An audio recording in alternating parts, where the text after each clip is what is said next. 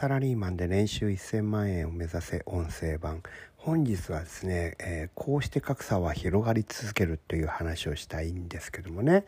これ、えーと、どんな話かというとですね皆さん今自分の年収っていくらってこう分かるじゃないですか。で皆さんの先輩とか上司とかねあなたよりちょっと年収の高い人もしくは他の会社でもいいですよ。自分の会社でもいいですしお友達でもいいですから、えー、自分より年収の高い人ポンと思い出していただいてねその人がいくらぐらいもらってるっていうのがあるとするじゃないですか。例えばあなたが年収500万でその人が年収800万だったと。であなたもその方も同じように頑張ってる。で同じように頑張った結果同じように高い成果を出した。その結果ね来年の、えー、人事効果ではでですね2人とも年収が去年に比べて10%上がりました。という現実がね起こった時に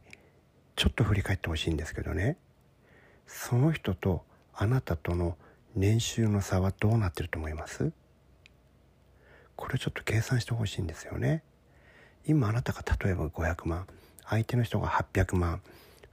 この場合には2人の年収の格差は300万でしたよね。そして2人とも同じように頑張った。同じように成果を出した結果2人とも同じように10%来年は給料が上がった。まあなかなか10%今上がらないの分かっててあの例えの話ですからね。10%上がったとしたらあなたは550万になった。そしてその人は880万になったということですよね。これ引き算したらどうなります？差は330万なんですよ。1年前は300万円だった格差が同じように頑張って同じように昇給をしたのにもかかわらず格差が広がってるっていうのはすごくないですか？ということはここから何がわかるかというとあなたがその友人なり先輩なりのね年収を抜くためには彼以上の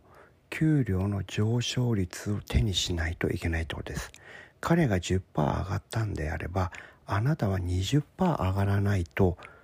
いけないんですよ。それを続けないとその人に追いつけないってことですよ。これはなかなか残酷な話ですよね。同じ成果を出して同じ努力をしてだから同じような昇給率をもらったにもかかわらずベースが高い人の方がより多くのお金をもらえるようになるっていうことですからね下の人が上の人を追い抜くためにはもっと頑張らなきゃいけないということですよ。これね僕あの課長クラスの頃にこのことをね、えーと、ふと気づいてエクセルで計算、まあ、電卓で叩いて計算して、えー、そのことをねその意味することを理解してねちょっとねショックを受けましたね。でその結果これはねふんどし締めてもう一度本気でやらないとその時も僕は毎年ちゃんと定期的にこう、ね、年収は上がってたんですけどもいやいやこんなんじゃダメだと。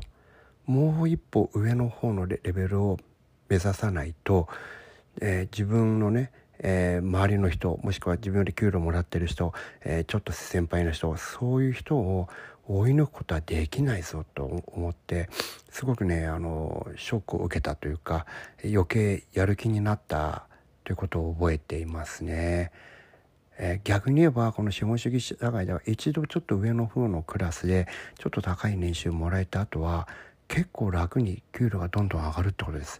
一番大変なのは年収300万から600万700万ぐらいまでのレンジで、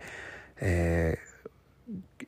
まあ、頑張ってるんですけどもなかなか大変な生活をしてる人っていうのがねこういう人たちが、えー、給料上げるっていうのはね大変ですよね。えー、だって同じ10%でどうしようもないわけでですからこれはどうやってもなんでしょうね、えー、昇格をするとか転職をするとか、え、でその大きくベースを上げる何かをしないといけないでしょうね。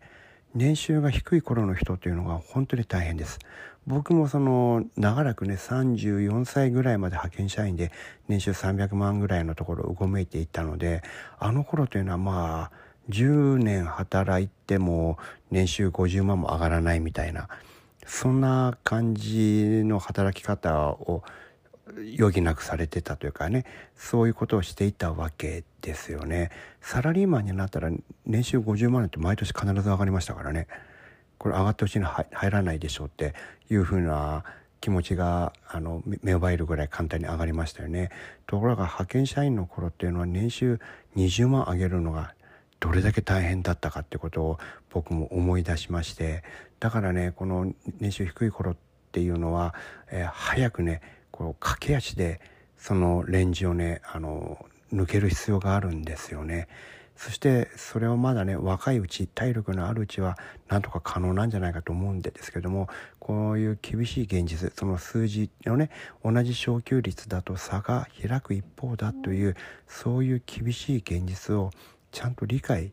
してえーと、人生のね戦略を立てる必要があるんじゃないのかなと思うんですよね。ですからテンポは上がってぐらいで、えー、喜んでる場合じゃないっていうことですよ。もうひと踏ん張りしないといけないってことですね。何をかをしてその昇格をして、えー、役職をぐっと上げてね手当をドカンともらうみたいな何かそんなことも含めて、えーと自分の底上げがねされるようなそういったことを、え、目指していかないと、え、年収が低い人はねなかなか幸せになりにくいというのがこの資本主義社会の現実なんだなって思いますね。ということで、えー、それに該当する人は是非あの頑張ってほしいですしでそれはねあの今の社会でも可能なんですよ。私がそれができたのと同じようにね。でこの、え音声のあのポッドキャストではねそういったことそれを可能にさせるための極意とかね私がやってきたこととか僕の思考法とかを、えー、いろいろ隠さずね、え、お話ししたいと思いますのでまたこれを聞いてね勉強していただけたらと思います。今日もお聴きいただきありがとうございました。